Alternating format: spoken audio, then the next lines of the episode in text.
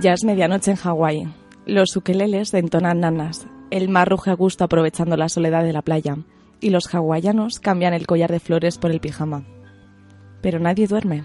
Todo el mundo desafía el sueño para sintonizar desde la cama el nuevo show radiofónico que arrasa desde Honolulu hasta las orillas del Pisuerga.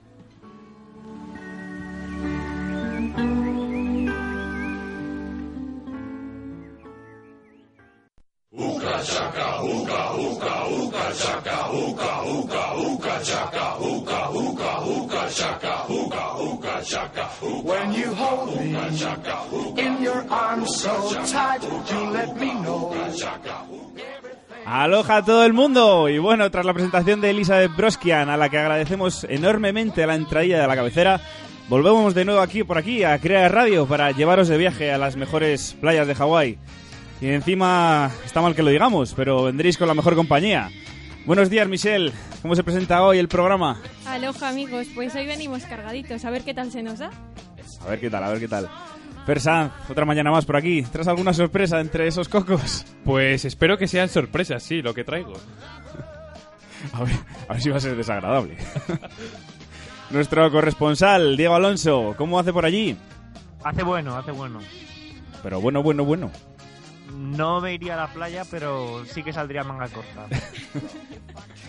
Sergio Fernández, me gusta tu atuendo, muy florecido. Sí, ya tocaba sacarlo del armario, que esta comisión tiene un gran poder. Por ello requiere una gran responsabilidad portarla. Oye, aquí, eso- aquí, perdón, aquí también se puede salir a la calle manga corta. Si tienes los que hay que tener, ¿no? Porque 5 grados a ti esta mañana. Tienes cocos. Y ya estamos todos. Bueno, falto yo, que me llamo Iván Tomé.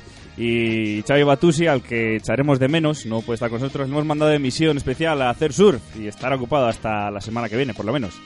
Así que eso, ya estamos todos. Comienza Buenas noches, Hawái.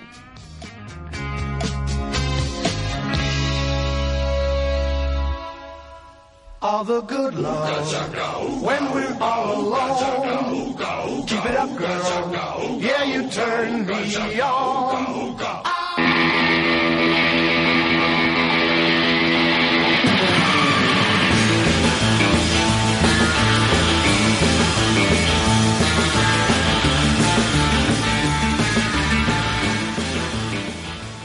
Y vamos ya con las noticias del día. El Ayuntamiento de Valladolid ofertará 137 puestos de trabajo. El concejal de Función Pública y Promoción Económica, Antonio Gato, anunció el pasado lunes la oferta municipal de 137 puestos de trabajo. Entre las convocatorias destacan la apertura de 33 nuevas plazas de bombero con turnos libre o las convocatorias para los técnicos administrativos u otros especiales como los procesos selectivos de arquitectos superiores. Asimismo habrá 26 plazas destinadas a la promoción interna como personal funcionario. Otras 70 plazas eh, de la oferta estarán orientadas al personal laboral, tales como mecánicos, oficiales de oficios o capataces. Esta medida se trata de la primera oferta de empleo público del nuevo gobierno municipal, que ya se comprometió a realizar labores de este calado cuando tomaron posesión de los cargos. Bueno, que ofrezcan puestos de trabajo siempre es bueno, ¿no? Supongo. La verdad que es, Hombre, una, sí. es una buena noticia. Hay que agradecer que haya 33 nuevas plazas de bomberos, porque la última fue en 2008, que fue de policías nacionales. Además, fue igual- esa casa en la que Óscar Puente anunció el- su famoso plan de empleo, ¿no? En Crea Radio lo dijo. Efectivamente, Bueno, aquí lo vendió en su día, sí. Crea radio, antes de la- trayendo novedades. Sí, ¿sí? Aquí lo vendió. Hombre, yo creo que esto es un punto a favor, ¿no? No me va a parar. Ya, ya te digo, 137 puestos, puestos de trabajo siempre son buenos. Ahora que Y sean necesarios. ahora, más ahora. Que sean necesarios tampoco como se venga. A ver, sí. Supongo que sea necesario, porque si no, vaya bobada. Digo yo, ¿eh? No lo sé. Igual me confundo. Vamos con la siguiente.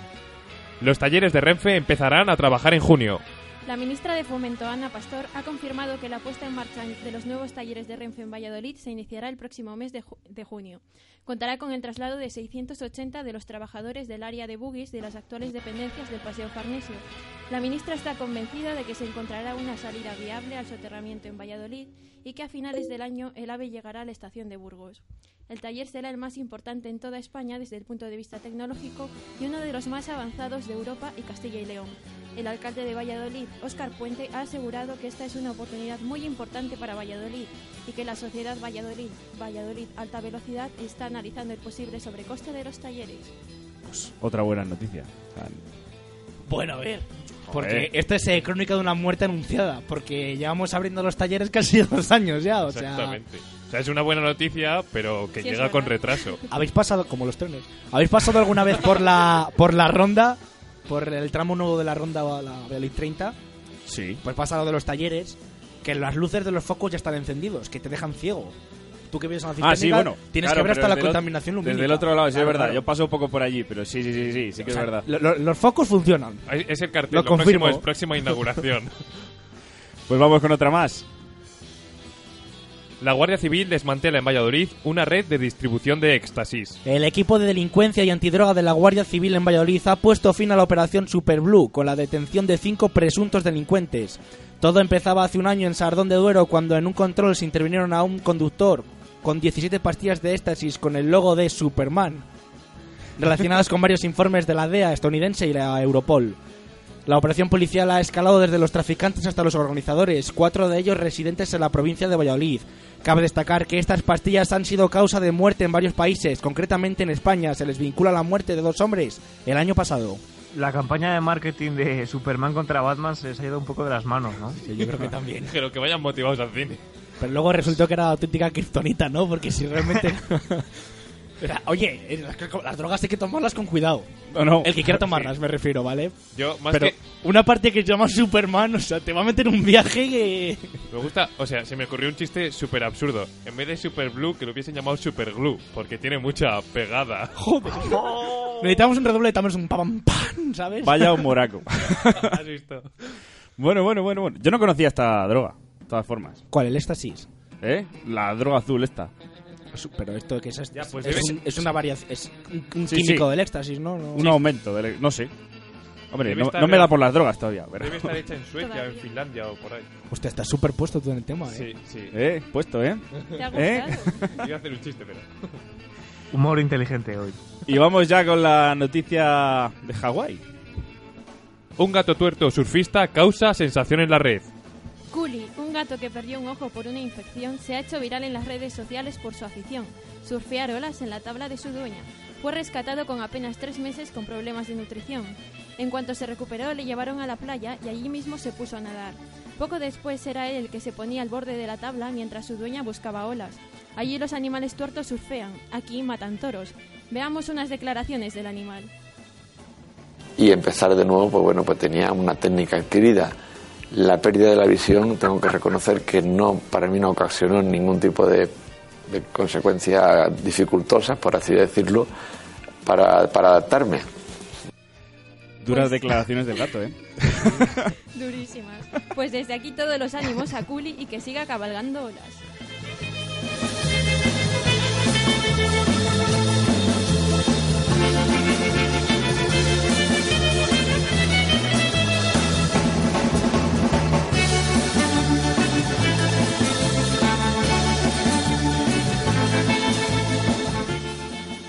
Aquí las noticias de actualidad. Y vamos ya con la entrevista, que hoy tenemos a Paul Saldaña, un ingeniero industrial que en agosto decidió cogerse la bici y, y hasta Estambul.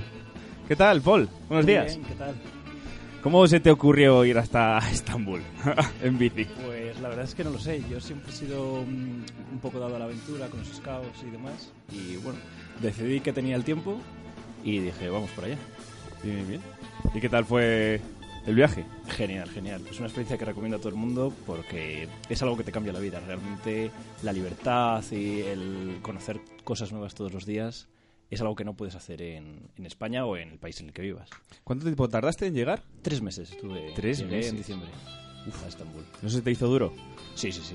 O sea, había partes que eran, que eran bastante duras porque llovía, porque había montañas, porque también la soledad era un poco, un poco dura, pero bueno, compensaba con todas las sensaciones positivas de ir descubriendo, de gente nueva que conoces y es maravilloso.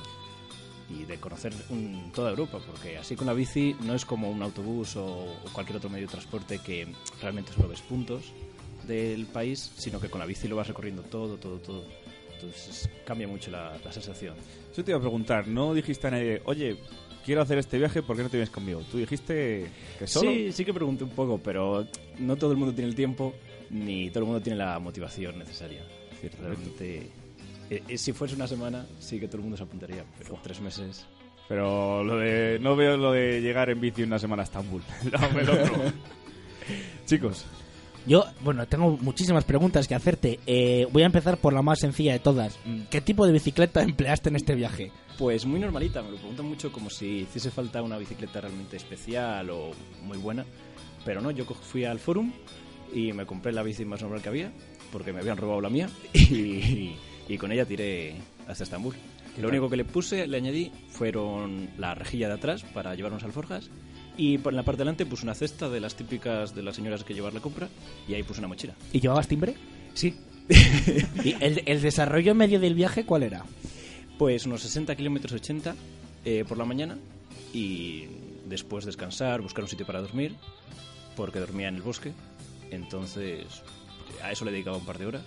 Y después, mm, cada dos días o así, intentaba quedarme en un hostel o algo para tener contacto humano por la noche. porque si no, sí que se te hace un poco solitario. Oye, tienes que tener unas piernas como auténticos robles. Luego nos enseñan los muslos, porque... Joder. eso te iba a decir, porque... Claro, a mí se me ocurre ahora, digo, voy a ir en bici a Estambul en tres meses y a lo mejor al día siguiente me vuelvo para casa. o sea, sí, tenías que ponerte en forma antes de eso. Según llegas a Palencia y te tengo media vuelta. Uy, a Palencia, uy, a Palencia. Sí, realmente hice un poco de, mm, de prueba antes del viaje auténtico. Fui hasta Cantabria en bici para ver un poco qué estado de físico tenía y cuánto podía hacer al día. Y como la primera parte del viaje hasta Francia la hice por el Camino de Santiago, pues me podía ajustar bastante y era bastante cómodo. Y después ya empecé a incrementar las cantidades y, y la dificultad. Pero es algo que está al alcance de todo el mundo. O sea, yo no soy un deportista especial. Sí que acabas con las piernas duras, duras, que además es un error porque luego te duelen cuando vuelves, que no puedes ni dormir estirado. Y morenas, sobre todo, también. Porque Pero- iba todo el rato en manga corta, pantalón corto y estoy negro. Sarna con gusto no pica. Poca gente puede decir que se ha ido hasta Estambul en bici, la verdad. Sí, pero realmente hay mucha gente. ¿eh? Yo pensaba, digo, soy el único tarao que, que ha decidido hacer esto, pero te encuentras mucha, mucha gente por el camino. Hasta en países, yo que sé, Albania y petado de turistas alemanes y tal con la bici. Es lo que te iba a decir. ¿Cuántas veces te han tachado de loco? Solo por esto, ¿eh? Mucho, mucho. Demasiadas. Además es que eh, en la época en la que me fui de viaje estaba todo lo de los refugiados y los cierres de fronteras y demás, y entonces todo el mundo decía, ¿qué haces yendo a Turquía que han atentado hace nada? ¿Qué haces yendo a...? Era un poco... No había mucha fe en mí. ¿Y había algún problema a la hora de pasar fronteras? Eh, yo tenía la incertidumbre esa de cada vez que me acercaba a la frontera entre, por ejemplo, Croacia y Eslovenia, Croacia y Bosnia, eh, Macedonia y Grecia, que era una frontera muy, muy transitada, sí que tenía la incertidumbre. Además, la frontera entre Grecia y Turquía la crucé justo el día después del atentado en París. Y yo iba con barba, eh, hecho un desastre y tal, digo, me van a pensar que soy un terrorista. Pero no ha habido mucho problema. Sí que alguna me registraron, porque sí que era una pinta un poco sospechosa, pero lo mismo que te registraban, te daban un bravo y te invitaban a comer. O sea que experiencias de todo tipo. Claro, porque te iba a contar que a lo mejor a la hora de, sal- de entrar en el país lo tenías más fácil que de salir, pero no, tampoco has tenido... No, a la hora de salir ni te miran. O sea, te dicen nada. Pero a la hora de entrar sí que alguna vez me han puesto problemas en Croacia y así. Pero no... Nadie te ha rechazado ni...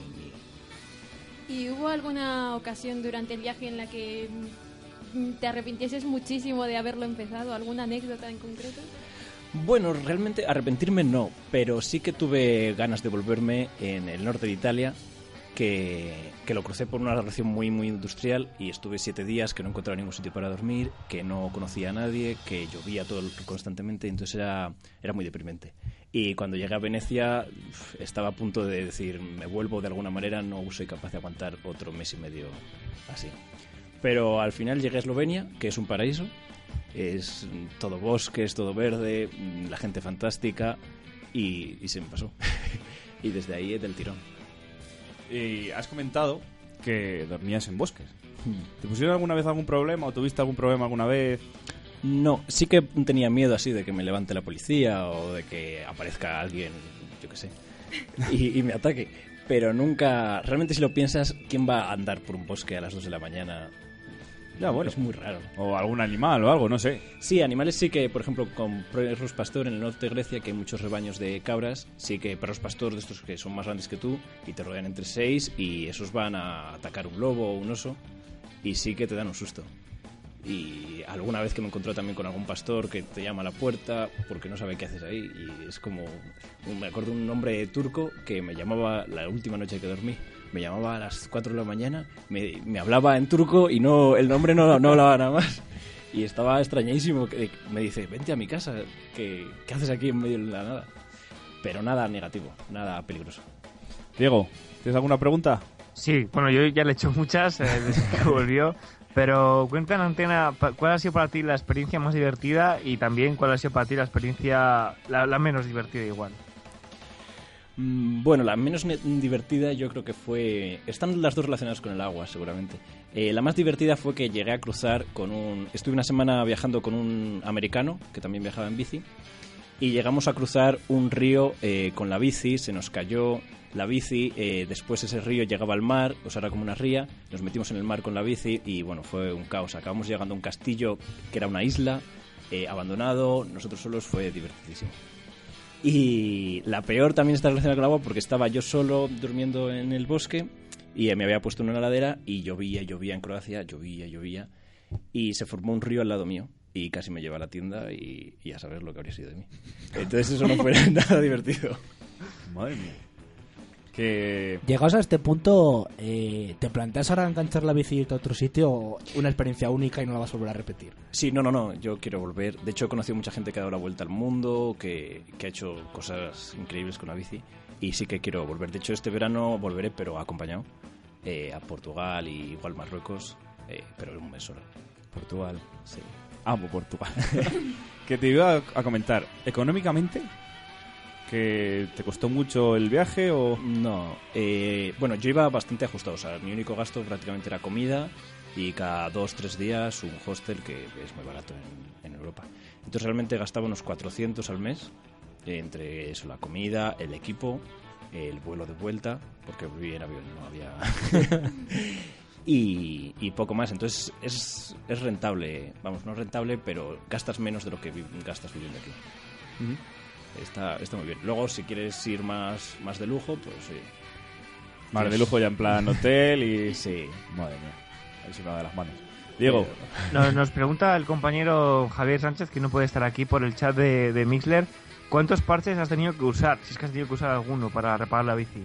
Pues ninguno. No he pinchado en 5.000 kilómetros de viaje. Joder, o sea, la bici en realidad te ha salido una maravilla, vaya. Las ruedas son de acero Sí. ahora. De hecho, es muy gracioso porque el primer día yo salí con una amiga de Valladolid y iba a dirección Burgos y entonces dormimos eh, el primer día y ella se volvió. Y ella sí que pinchó y yo en todo el viaje no, no he pinchado. Sí que compré unas ruedas de estas que tienen un poco más de reborde y con eso he llegado hasta el final. hay ahora nuevos materiales, que si una espuma que se mete dentro de la Mm. bici y todo, es una pasada. O sea, esos temas ya... Sí, y realmente no tienen un coste que me gasté en la bici 300 euros o algo así. Que bueno, es, es, es, pero para... Sí, pero que hay bicis ya por ahí medias que te valen 600 700 euros. Sí. Que si, que si el cuadro de aluminio y, ya si no las de carbono nos subimos a cuatro cifras en decimales. O sea que... Yo quería, Para el pregun- reloj, 6.000 euros. yo quería preguntarte también por... Bueno, te habrás encontrado con un mogollón de gente durante el viaje. Sí. En comparación con la hospitalidad española, ¿son más hospitalarios, menos?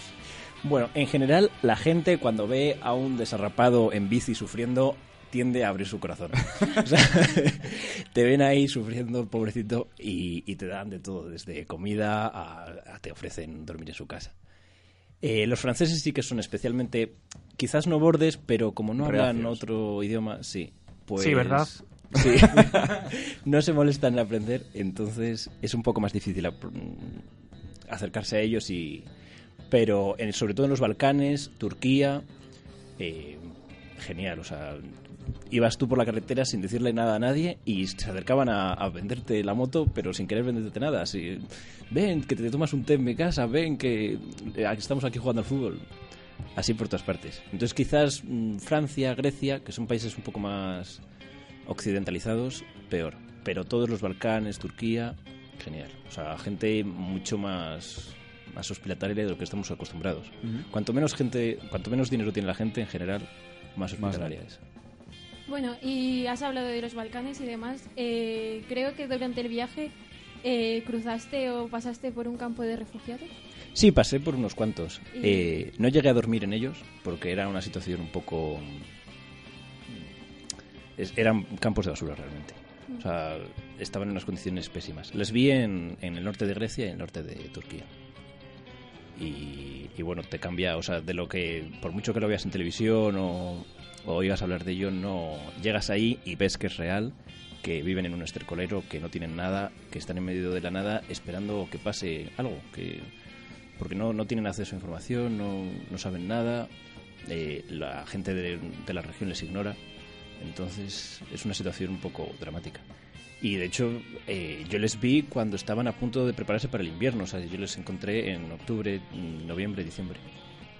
Y ya sí les veías que le iban a pasar mal porque es un invierno en unas condiciones duras, no es un invierno en Sevilla. Y ahora que, que han conseguido pasar ese invierno, que les manden de vuelta, en fin. Es complicado. Un duro revés. Así a modo de cierre, eh, haznos una- un itinerario croquis de por dónde pasaste hasta llegar a Turquía, o sea, hasta, hasta Estambul. En plan, eh, ciudades o hitos así reconocibles para el oyente. Pues yo salí de Valladolid y fui al norte, a Burgos, y de allí cogí el camino de Santiago, eh, Logroño, Pamplona, hasta los Pirineos. Los Pirineos les crucé y fui bordeándoles por el sur de Francia hasta Lourdes, eh, y ahí llegué a la playa. eh, también pasé. Eh, desde la playa recorrí hasta Marsella casi, un poco antes de Marsella, eh, toda la costa francesa del lujo y de los famosos. Y de ahí me metí en los Alpes. en- bueno, pasé por Aviñón, por bueno pueblos. Ahí no hay, no hay ciudades reconocibles. Llegué hasta Italia cruzando todos los Alpes y seguí el río Po por mm, Provenza, no, ¿cómo se llama? Cremona, eh, Padua, eh, Mantua y de allí llegué a Venecia. Sea, todo una línea recta prácticamente en Italia. De allí subí a Eslovenia y hice una vuelta por unos parques nacionales preciosos que tienen allí y bajé otra vez a la costa croata que es espectacular, o sea, el de los países más increíbles. Es como si fuese España hace 40 años sin urbanizaciones gigantes ni, ni nada. Pasé por un parque nacional, el parque Plitvice, que es de lo más espectacular de naturaleza que he visto en mi vida. Y seguí bajando toda la costa. a, eh, después me metí un poco por Bosnia y fui a Mostar, que había bastante recuerdos de la guerra y de los españoles que pasaron por allí y demás. Eh, volví a Montenegro y seguí haciendo la costa, Albania, que es un país sorprendente donde los haya. Eh, me metí en Macedonia, crucé las montañas y llegué a Grecia y desde Grecia todo el norte de, de Grecia la costa hasta Turquía.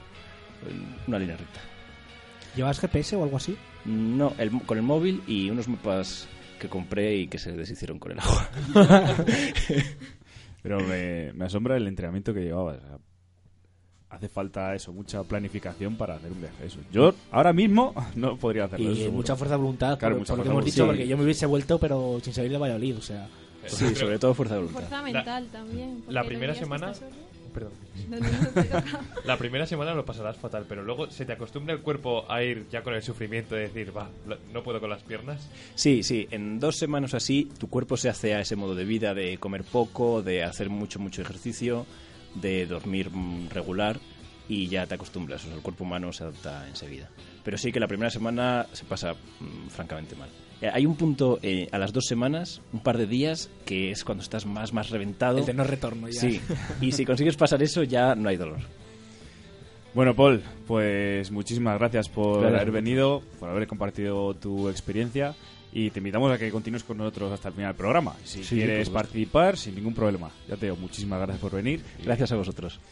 Y bueno, pues vamos ya con la parte más desenfadada del programa. Con las noticias un poco chuscas, así decirlo. Los concejales de Valladolid toma la palabra renuncian a utilizar las palabras religiosas en su día a día. En aras Eh. de alcanzar un lenguaje laico que no afecte la sensibilidad de ninguna confesión religiosa, Manuel Sarabia ha comunicado hoy la intención de su grupo municipal por erradicar el vocabulario que evoque la religión. De esta forma intentarán evitar el uso de expresiones como Dios mío o estás hecho un Cristo, con el fin de lograr un lenguaje confesional. Sarabia ha anunciado que para potenciar esta medida cada concejal pagará un euro a un bote que se invertirá en una zona en diciembre para celebrar el solsticio de invierno como Dios manda. Tras esta metedura de pata, ha inaugurado la hucha entre las carcajadas de la prensa. Sorprendido a un hombre admirando el mundo en el andén de la estación del norte. Este hecho insólito en Valladolid y en la Tierra en general ha ocurrido esta misma mañana. Según apuntan fuentes presenciales, el hombre caminaba al lado de las vías del tren como si le gustase lo que veía. Iba con las manos atrás y sonriendo como un tonto. Yo asustéme y me quedé todo loco, afirma uno de los testigos, que levantó la cabeza de su móvil porque se me fue durante un momentín la cobertura, cosa que me puso bastante nervioso, y ya no te digo viendo al colgado este. Trabajadores del manicomio se llevaron al hombre que admiraba el mundo, como se le conocerá de ahora en adelante, para examinarle y hacerle diferentes pruebas que den alguna pista sobre su trastorno. Pobre hombre, ¿no? Pobrecito. Pero, pero podría ser bastante real. A, a mí me ha pasado eso muchas veces y hasta se me caía la baba. Y suerte que no han venido nunca por mí, ¿no? Algún día pasará. ¿Qué opináis de lo del lenguaje a confesional? Porque bueno, esto viene a coalición de que Valladolid toma la palabra y ha dicho que no irá a la Semana Santa. Pero bueno, o sea, buena medida, ¿no? Porque si es consecuente con sus, con sus ideas está bien. Pero, O sea, no- ¿por yo- qué no disfrutarla? Se nos va el tema un poco de las manos. Si queréis saber más sobre el tema, alerta de spoiler. Escuchad mañana Suma y Siga a la una de la tarde porque vamos a hablar de este tema a fondo. ¡Venga! Venga.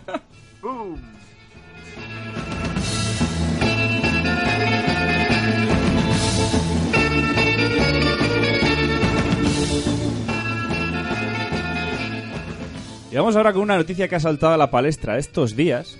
Y es que eh, Bertín Osborne va a abrir un restaurante.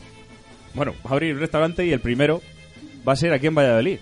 ¿Qué os parece, qué os parece esta exclusiva? Buah, pues Filipina, o sea, nos va a abrir aquí una franquicia. eh, eh, el tío que se ha adueñado del Sare de televisión española durante cuánto? Un- un- tres meses ha estado, ¿no? O- Sí. Poco, poco ha durado. Nos falta la discoteca de... Pocholo. No. Arévalo. Bueno, sigamos, ya ahora se me ocurrirá. A ver, daos cuenta de que este tío va a abrir el primer restaurante de su franquicia porque va a ser una franquicia aquí en Valladolid. ¿Por qué creéis que ha podido escoger Valladolid? Pues hombre, ha, ha dicho que desde que nos han quitado el monumento de Onésimo se estaba perdiendo la buena tradición de Valladolid y ha dicho, pues hombre, tengo que ir yo allí. Que ahora llego yo, me quita Onésimo y llego yo. Pero. ¿sabéis cuál va a ser el menú o lo que va a ofrecer este hombre en este en esta primera franquicia? En teoría, tapas y demás. Rabo Hombre, de- eso, de toro. eso se agradece. Porque aquí en Valladolid es complicado encontrar un bar que te dé una tapa gratis con la consumición. Ya, pero eso lo va a hacer. Porque a lo mejor estamos vendiendo humo ahora mismo. O sea, Eh, si lo vende, lo vende él. quiero decir que va a ofrecer productos suyos, ¿no? Es como decir, vendo lo mío en mi casa. Hombre, perdona, tiene aceite con su cara en, en la pegatina. O sea, su, jam- su jamoncete, ¿no? Tiene vino también este hombre, me parece. Eso, ahí ya me bodega. pierdo. No sé si llega a vino, pero Hombre, seguro que embutidos y demás, seguro. Creo que sí que tiene bodega. O Eso- sea, que será... eh, Es un emprendedor, es un ejemplo Que para... además, alguien ha mencionado antes en el, en el backstage, ¿no? En el, en el off the record aquí, que Bertín estuvo aquí en Valladolid. Sí, en teoría, o eso... Mira, eso lo publicaba el Norte en su momento, que estuvo muchos años viviendo aquí. Yo eso no lo sabía. Y estuvo, y estuvo estudiando aquí. También estudiando. Sí. ¿Qué? Además, me, me parece que estuvo estudiando en la misma facultad en, la que está... igual, ¿no? ¿En? En INEA, porque es, no sé en ¿a qué se ha dedicado este hombre. Espera, hecho- Berti- sí, en- ¿Bertín es ingeniero? Me estoy Es diciendo... ingeniero agrícola. Ingeniero agrícola. Claro. Que no sé, ¿Está en la misma que industriales? No, o- no, No, no, no, Ineas está en. Está en el Camino Viejo de Simancas, creo. Eso es. Cuando estaba... Eso es, vale. O sea, que De, sí... de los jesuitas, yo lo digo. Es verdad, es verdad, efectivamente. Yo, chicos, os voy a lanzar un reto. En teoría dijo Bertín en el hormiguero que el restaurante estará abierto en 15, 20 días. O sea que en 15, 20 días puede estar aquí. O sea que igual podríamos invitarle a que viniese a Buenas noches Hawái. Pues estaría, un reto. estaría bastante bien e incluso pasarse por allí a ver si nos invitaba algo el amigo, ¿no? Sí. Yo acabo de hacer una búsqueda en internet y he encontrado un gazpacho con su cara. También. Así, Dios. a- al carboncillo. Me estoy, ac- me estoy acordando... ¿Cómo te puedes conseguir más gachis? Pues sale, con un ga- pon tu cara en un gazpacho. Me estoy acordando de una frase que dijo en su momento Berto Romero y que este hombre es el Paul Newman español. Yo también he hecho una búsqueda y es que Sergio tenía razón. Tenía unas bodegas, pero ha tenido que venderlas porque le ocasionaban pérdidas, así que eso no le, no le ha ido. No llevaban su cara al vino, seguro. y no era reconocible. Este tío es un líder, o sea, daos cuenta de que donde pone el ojo pone la bala. Ya ves ahora con todo el medio de televisión española, es que. O sea, el primer día va a estar. Bueno, el primer día. Es que está en- va a estar en pleno paraíso. Mira, Tomé y yo sobrevivimos a las ancianas que fueron al sonorama a ver a Rafael, pero lo que puede ocurrir a las puertas de este bar el día que se abra, toda la tercera de Valladolid y a la ¿Se puerta. va a ¿eh? situar exactamente donde estaba antes qué? No me acuerdo cuál era el anterior. Sé que está en la calle Paraíso número 2, podía ser. O sea, desde el, desde el principio. Sí, sí, sí, al principio, al principio. Creo que es, es justo al lado del, del pasaje.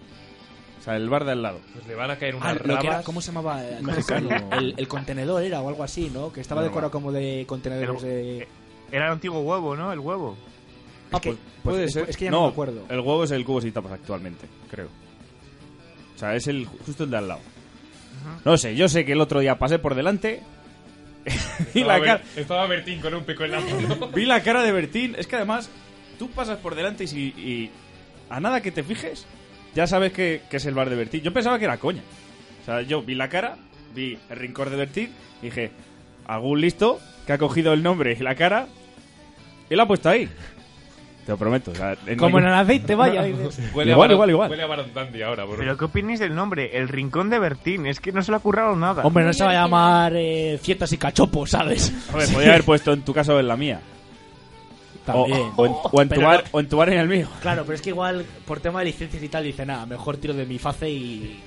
Hombre, a ver si- se podría haber puesto. Yo tengo, a ver, tengo una explicación, aparte de que Bertín sea de aquí, o haya estudiado aquí, haya vivido aquí, haya tenido vida aquí. Por cierto, ahora Bertín tuvo una anécdota que la contó también en, en, en tu casa o en la mía, que una vez se enganchó a la moto, la moto, no la bici, la moto y se fue hasta Los Ángeles en moto. Se fue hasta Londres, cogió el vuelo y luego se hizo de este a oeste. ¿Daos cuenta la Pero vida? él lo hizo por una mujer. Sí, Él lo hizo por una sí, mujer. sí, Hay ¿vale? que llevar pareja, hay que Tú llevar pareja. ya, tú ya lo hiciste más por, por otros motivos. ¿Por su mujer actual o por otra? Supongo que por otra. Porque esto ¡Ay! lo te- Hombre. tenía el 18 años, yo creo que su mujer actual ni había nacido. salta la Este tío se las debía llevar de calle, ¿eh? Y se las, Hombre, y se las y se debe las- llevar y de se las calle debe llevar. también. Hay competición entre Julio Iglesias y él. Julio Iglesias, gracias. falta, no se me ocurría Julio Iglesias. Hace falta ya la discoteca de Julio Iglesias en Valladolid. Y ya lo tendríamos todo. ¡Guau! Sí, lo que nos faltaba ya. Una, una última duda. ¿Visto lo visto en lo de en tu casa o en la mía? ¿Creéis que el bar tendrá futbolín o no? Seguro. No. Y si no, hay que hacer una Va a poner ILP. una, me- una mesa de ping-pong. Hay que hacer también- un ILP, una chang.org para que ponga un futbolín. en el Sí, bar. y una, tiene. y una vitrocerámica que no sepa encender nadie, como en su programa. Y luego, una última cosa. Aparte de todo esto de Valladolid, que sepáis como dato curioso que Valladolid y Zaragoza son las ciudades españolas en el cual el ratio de población en cuanto a escala y estatus sociales está más repartido. Es decir, que tienes gente humilde, tienes gente con más poder adquisitivo, así hasta llegar al, a gente pudiente, no gente con dinero. Y que muchos negocios primero se hablan en Valladolid o Barcelona, o Zaragoza, perdón, porque son ciudades en las que si triunfa un negocio ahí, te puede triunfar en cualquier ciudad de España. Bien, bien. Os lo digo como dato curioso. ¿Y, cómo le fallaron las bodegas a este hombre? Si es todo un visionario. Joder. Porque no, no llevan su cara, estoy seguro que era para eso. Llevan su cara. Estoy seguro. Su cara vende, su cara vende. Y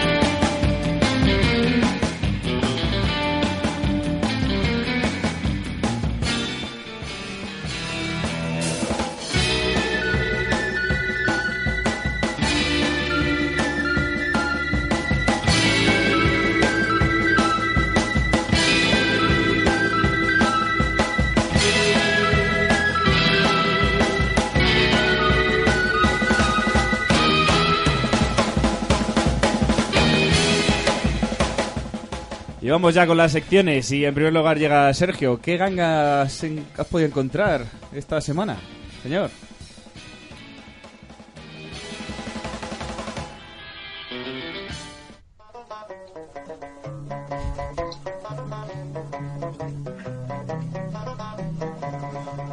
Well, in the merry month of May, now from me home I started, left the girls and two, and nearly broken hearted, saluted father dear. ¿Cómo me gusta colchón? Os, os traigo, como podéis ver, música muy hawaiana. No, es que hay una buena comunidad irlandesa ahí en Honolulu. No, eso, eso no la me lo invento, porque ha quedado esto de puta madre, ¿verdad? bueno, pues en otro de mis paseos domingueros, eh, mañaneros, me he vuelto a acercar al rastro de Valladolid en busca de esos artilugios que para algunos serían reliquias y para otros simple basura. La verdad es que este domingo di un paseo demasiado corto porque andaba justo de tiempo, pero lo prometido es deuda y traigo algo nuevo. Bueno, antes quería contar que en un momento dado me acerqué a un tenderete barra puestecillo en el que vi a una pareja de edad media, medianamente media, es decir, que rondarían los treinta y tantos. Esta pareja en cuestión estaba observando unas eh, llaves viejas, ¿no? De estas tochas que abrían portones hace años. Sabéis a lo que me refiero, ¿no? Sí, sí. No, en serio. Que sí, que sí, sí, llaves. Que sí, que sí. Bueno, pues acaso. Eh, bueno, y estaban escogiendo si llevarse alguna o no y tal, ¿no? Lo estaban comentando. Y en un momento dado, la mujer le dice al, al, al hombre, al tío, ¿y qué abrirían estas puertas? ¿No? Y el hombre con ganas de hincar esa noche, bastante hábil y raudo, le contestó, abren la puerta a mi corazón. ¡Oh! Yo al, yo al ver eso, eh, me quedé mirando mientras sonreía en plan, oh, qué majo, ¿no? Pero en realidad en mi cabeza estaba previsualizando cómo cogía una de esas llaves y en plan moicano empezaba a esgrimir mi tomahawk en movimientos verticales descendentes sobre los cráneos de estos dos individuos que se merecían la totalidad de mi desprecio. Instintos homicidas aparte, hoy os traigo un libro que, aparecía, que acapara toda mi atención. A lo mejor estáis pensando, ¿este tío solo va a traer libros? No, algún día traeré algo más, ¿no? Lo cierto es que es una de las cosas que más me atraen de los rastros, los libros, junto con los vinilos, las medallas de épocas anteriores, los cipos, las navajas, los objetos relacionados con el mundo bélico, los relojes, las plumas, los muebles o los abrecartas. Vamos, todo el rastro. Lo siguiente traen las personas. A lo que vamos, el libro en cuestión me llamó la atención por dos cosas eh, en particular. Lo primero, su título. Aquí os lo enseño. El último moicano. Y lo segundo, que la portada rezaba con 250 ilustraciones. Pero Os- tiene 250 páginas. Ahora voy, ahora voy, ahora voy, ahora voy. Ahora voy. Os sonará, supongo, ¿no? El último moicano. Sí, sí. ¿Habéis visto la película, o sea, la de Daniel Day-Lewis y tal, no?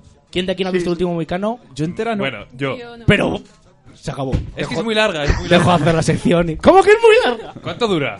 Tiene más de 250 ilustraciones. Vale, es una película que os recomiendo ver. De Daniel del Lewis. ¿Es- ¿Es un peliculón o no es un peliculón? Sí que sí. A ver, yo he visto la mitad, Paul. pero... ¿Cómo que la mitad? Me cago. Se me está cayendo. James. ¿Has visto el último moicano? Hasta luego, chicos. Pero bueno, yo estoy flipando. O sea, deberes para esta tarde todo el mundo ver el último moicano con Daniel Day Lewis. Está muy Paul. ¿película o no? Sí, peliculón. Joder, no, es que. Pero bueno. Bueno, bueno, no te enfades, no te enfades. En última parada tenéis que hablar un día del último moicano también. Algún día, amigo. Algún día. Dios mío. Bueno, eh, es una película que está basada en una novela de. Eh, Fenimore Cooper, ¿vale? Que si además no la cuentas tú, ¿para qué la vamos a ver? No os voy a contar de qué va la película. ni el libro. Bueno, es un dra- este A ver tío, el Fenimore Cooper, no soy iniciativa caos. Eh, es un dramaturgo de primeros de 1800, ¿vale? Es como, yo qué sé. Bueno, pues es uno de los primeros dramaturgos de la historia estadounidense. Y narra, pues eso, eh, pues la historia del último mexicano.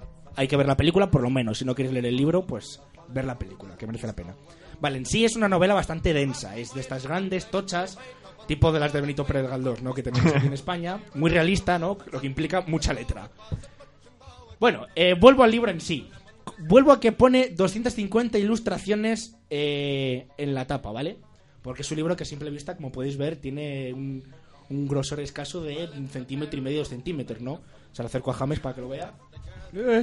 Sí, sí. Yo lo, yo lo Curioso. veo. No lo veo. ¿Vale? 250 ilustraciones. Si vamos a la última página... Michelle, ¿puedes decirme cuántas páginas tiene el libro? Do- 253. ¡Uh! Vamos a echar cuentas. Si hay 250 ilustraciones en un libro y hay 253 páginas, ¿cuánta letra tiene este libro? Pues nada, la portada, que te pone el último no, vale, en sí el libro luego... Joder, ves esto y dices tú, ¿pero qué cojones? Lees la parte de atrás, ¿no? Y ya ves que tiene trampa. Tiene trampa, os leo. Una nueva biblioteca juvenil, ¿no? Cuyas obras han sido escogidas entre los mejores y más solitas de las famosas colecciones históricas. En juvenil está la clave, ¿no? Vale, este libro en sí, no la historia del último mexicano, que es de 1830 y algo. Lo tenía apuntado por aquí. 1826 es la hora. Este libro es de 1967. Pues por el aspecto diría que es de 1826. Sí, está, no, Está pero color, está bastante bien. Está en color la portada, ¿eh? Sí, bueno, pero, pero Está color porque está amarillo. que- Pero quiere decir que no está tan mal tampoco. Hostia, el que traje el otro día estaba mucho Sí, más estaba gastado, mucho ¿eh? Eh, ya no sé qué estaba diciendo. Ah, sí, que, que al ser juvenil, ¿no? Esto es como un híbrido entre vamos a meter una novela tosca, una novela clásica, adaptada para jóvenes. Entonces, ¿qué les gusta a los jóvenes de la época? Que no tenían ni PlayStation, ni móvil, ni tal. Los cómics, ¿no? Entonces es una es una medi- es un híbrido entre una novela y una y un cómic. Os lo estoy enseñando para los que no podéis verlo. Os digo que es tiene páginas pues como- serían de cualquier novela, pero de vez en cuando cada dos tres páginas te meten tres o cuatro viñetas de cómic, ¿no? Que te resumen un poco la historia, por si directamente en vez de leer la novela quieres ir tirando del cómic. Claro, aquí es donde está la trampa, ¿no? Porque en cada ilustración en realidad te meten 5 o 6 ilustraciones. Son un poco tramposos, ¿no? También, porque te venden en la portada 250 ilustraciones y luego abres y dices, ah, que están partidas. Bueno, es una historia que para el que no quiera ver la película, le puedo dejar el libro si quiere, que se puede hacer incluso más corto que la película, porque la película dura mucho, pues mira, te lees los cómics, que te entretiene más, Fer. Pues a lo mejor lo hago, a lo mejor lo hago. Es el típico libro que te cogerías para un comentario de texto, porque tenés el cómic y dices, joder, antes que verte el- lo del rincón del vago, porque todos lo hemos hecho. pues, Es que estamos hablando de leernos el cómic del último Moicano. O sea, dad cuenta. Oye, yo os propongo la película también, si queréis hacemos un día una quedada y vemos todos el último mohicano, Oye, cuando queráis. con cerveza y tal. Ya de ¿no? paso. pues, Cuando tengamos dos horas y dos minutos, que es exactamente lo que dura, porque lo acabo de buscar. Dos horas No y dos es tan minutos. larga, entonces. No, no es tan larga. Es pero- perla de King Kong, de, Y, de Steven Spielberg. y la Per, última tru- de Star truñazos Wars. más largos te habrás tragado. Seguro. De película. Joder, De pe- sí, bien, buena punta eh, de películas. Y muchas veces para picar, o sea, para hincar, seguramente. Ah, ese ya me falla, eh. Y hasta aquí el Buscamangas de hoy. Find upon me stick a warren and after the rogue? Suddenly come the brogue, it wasn't much in vogue on the rocky road. A double and one, two, three, four, five. Said that down in Paddy when I jumped a bow and and flew for Paddy. Down among the pigs, did some hearty rigs and played some hearty jigs. The water round me bubbling when I folly had. I wished myself was dead or better far instead. On the rocky road, a double and one, two, three, four, five.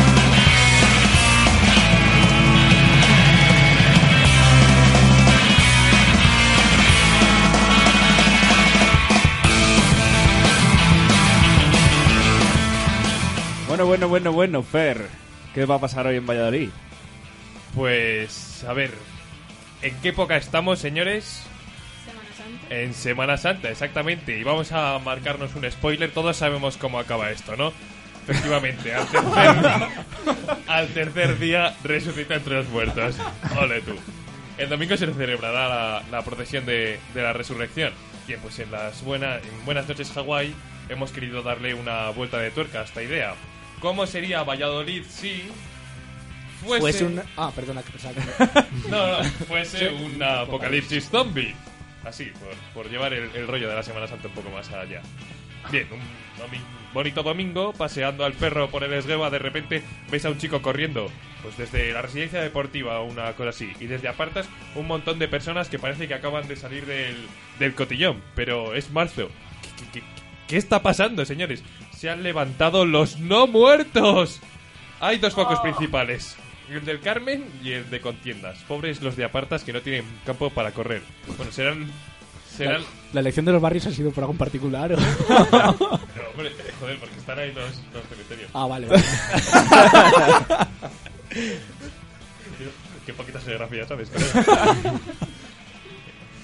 los, de apartes van a, los de apartas van a ser los primeros en, en caer. Pero aunque pensándolo bien, los zombies comen cerebros. Y allí... Bueno, si estuviese aquí Xavi, pues nos podría decir si entrarían o no.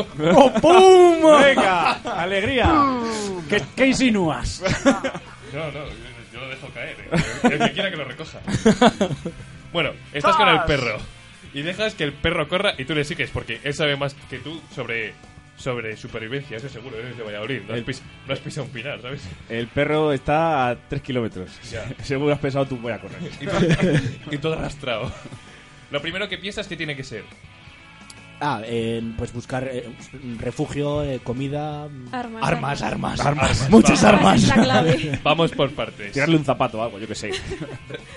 Refugio, lejos, o sea, corre, corre todo lo que puedas. O sea, tampoco te vayas a- con la bici recorriendo media Europa, porque te vas a encontrar con zombies seguro. Bueno, como si quieres subir al último piso del Duque de Lerma, que tampoco llego Claro, a ver. es lo que yo estaba pensando. Hay que buscar gente. un punto desde donde se vea todo. A ver, tengo Hay, hay tres ascensor en la catedral. ¿Vale? O sea... Ya, pero.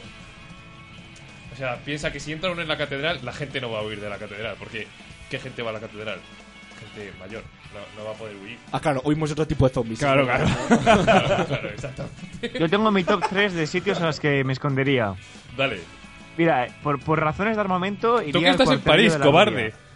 Ya, bueno, pero yo me pongo en vuestra piel. Ah. Soy solidario. Qué empático. Sí, Por sí. razones Mientras de estáis muriendo ahí... Al cuartelillo de la rubia para coger armas, tanques y, y lo que sea. ¿Qué dices, loco? Ahí no hay nada. ¿Cómo no va a haber nada? Si tío? se han llevado hasta el, cabre, hasta el cobre de las paredes, de los cables ahí. Bueno, otra, otra opción sería ir al ático de León de arriba porque tienes unas vistas maravillosas y además estás protegido a la altura. Y luego ya, si eres muy cobarde, te puedes esconder también en la sala de trofeos del Real Valladolid porque ahí no entra ni Dios. Pero hay de eso, aquí en Valladolid, hay una sala de trofeos. Tenemos una Copa de la Liga, por favor. Pues eso. Una. No como el Paris Saint Germain no tiene ninguna copa de la Liga Española. No, tiene liga. Efectivamente no. También se me ocurre que te puedes ir a, a la peña de tu pueblo, a encerrarte, ¿sabes? Y con, con un par de candados y dices, aquí no pasan. Una cosa de la que te puedes aprovechar es de la densidad de población de Castilla, porque es ridícula. Y con lo ariscos que somos, imagínate, te cruzas con un zombie por la calle y os cruzáis la cara, tipo, joder, este pesado. Y además- por aquí. Si, no, si no miro, no es ilegal. Haríamos tipo Homer Simpson, ¿no? Que mata a Flanders y dice que era un zombie. Algo así. Seguro que por matar a nuestros propios vecinos dice, "Ah, venga, diestro y siniestro. Luego, habéis dicho alimento. Venga, fenomenal. Yo aquí lo tengo muy claro dónde iría, eh. Me atrinchero en Severo Fraile, que es la tienda esta. Que, o sea, tiene un aroma especial. Al principio de, de Teresa Gil. Que es que tiene latas como, como para una guerra, eh. Bueno, pues unos que ya no vienen a este programa. no, no lo digo de malas, si estoy diciendo que me iría para allá. Eso o cualquier supermercado. Otro O- buen bueno, cualquier supermercado no creas, ¿eh? Porque incluso de, en caso de apocalipsis yo creo que habría expolio de bienes en todos los super menos en, los, en las franquicias Día y Árbol, que no entraría nadie y dirían, venga, ya dejar eso. Para llevarme mierda tampoco... y en las Hola, estas hola, pequeñas de barrio, macho. Yo esas serían las primeras que iría. ¿Quién se le ocurrió a las tiendas pequeñas? A Segopi. Así Otro negocio sería quedarte con una gasolinera. Tipo, te atrincheras ahí y te forras con la reventa de gasolina. Porque todo el mundo usa gasolina. Y sal. O eso o van a por ti. O hielo. Claro. Que Yo creo hace, que más nadie negocio, pagaría. hace más negocio con los hielos que con la gasolina en una gasolinera. que cuando Bueno, todo pero- cierra es lo único que tiene hielo. Pero Con en, las una, pizzas. en un apocalipsis poco de hielo. Claro, Pero luego, luego lo a mí, pensé. a mí mientras mato zombies lo que más me apetece, perdona, es tomarme un cubata de la bien a gusto con la escopeta en la mano, o sea... Bueno, joder, si eres de Texas seguro que te gusta. Luego lo pensé y dije, joder, ¿te vas a coger una gasolinera para, para, para forrarte? Tío, los zombies te quieren por tu interior. O sea, Oh. entonces... Qué bonito. importa lo de Claro, claro. Es que en la contradicción está la inteligencia, señores. Defensa. Aquí está muy claro. Todos iríais demasiado, vamos, a, a una armería. Porque es prácticamente seguro. Hay demasiado mainstream para Buenas noches, Hawái. Pero ¿qué armerías hay en Valladolid? Si te- lo único que tenemos son las escopetas de aire comprimido del corte inglés, no creo que haya nada más. va, hay- hay, hay- una, hay, hay una por la Pilarica, Otra al lado de la estación de trenes. otra creo, al lado por de la estación de trenes, Pero estamos hablando de armerías. armerías, Sí, armerías sí, y sí. otra en Labradores, que eso es el, el Estoy muy poco puesto en tema de armamento O sea, en Valladolid. Yo- yo- ¿eh? Te va a pillar el apocalipsis zombie y después ya verás. Exactamente. Bueno, para ti, Sergio, que no conoces Gracias. armerías, tengo una solución. Y es que está en la Plaza Mayor. Una tienda enorme que es como. Es, co- es una. Bueno, pone ferretería. Sí, sí, pero sí. en realidad es aquello. Inventa lo que quieras. Una gran tapadera. Exactamente. Tiene ahí desde juegos de cuchillos que parecen espadas de enanos hasta moldes de magdalenas. O sea, que dices. En realidad no sois una ¿Esa dónde ferretería. está exactamente? En la Plaza Mayor, según entras por la por la mm, por la calle Santiago, a la izquierda. en Ah, ya, ya, ya, González. ya sé cuál es, ya sé cuál es, ya.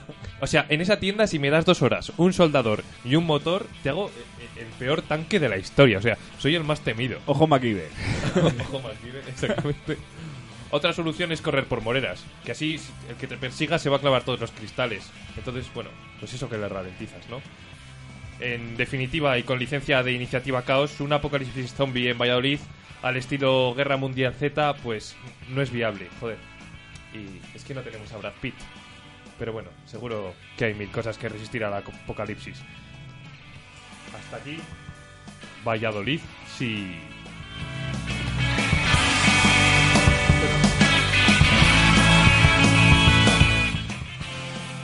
Yo quiero hacer aquí. Tú cuando dices Valladolid en. O Valladolid es sí, que le te- tengo que- el resto tenemos que responder o no, porque aquí. Le tengo que poner un nombre a la sección. Vale. vale, vale, vale. Está, está en Valladolid remodelación. Valladolid salvaje. Valladolid salvaje me gusta. Gracias. Hasta aquí, Valladolid salvaje. Ve- Venga.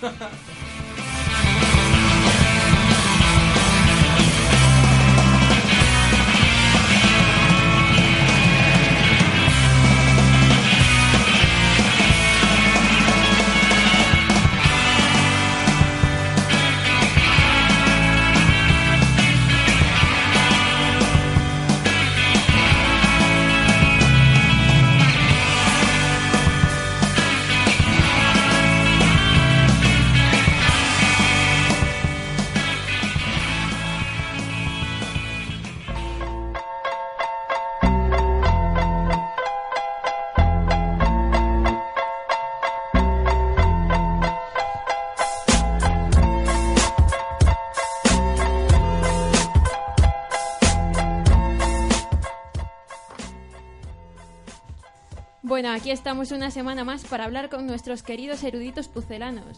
Esta vez hemos salido a la calle para preguntar sobre la medida que quiere imponer el alcalde de Valencia en las corridas de toros. La medida en cuestión es realizar un festejo a la portuguesa, que quiere decir que no se da muerte al toro de Lidia. Y parece que no deja indiferente a nadie. Vean lo que nos contestó el primer sujeto al que no le gustan las cosas grises. Bueno, mira, o los toros o se permiten o se suprimen. Pero las medias tintas no valen para nada. ¿Eh? Yo, ¿eh? hasta luego, que me ha dicho eso.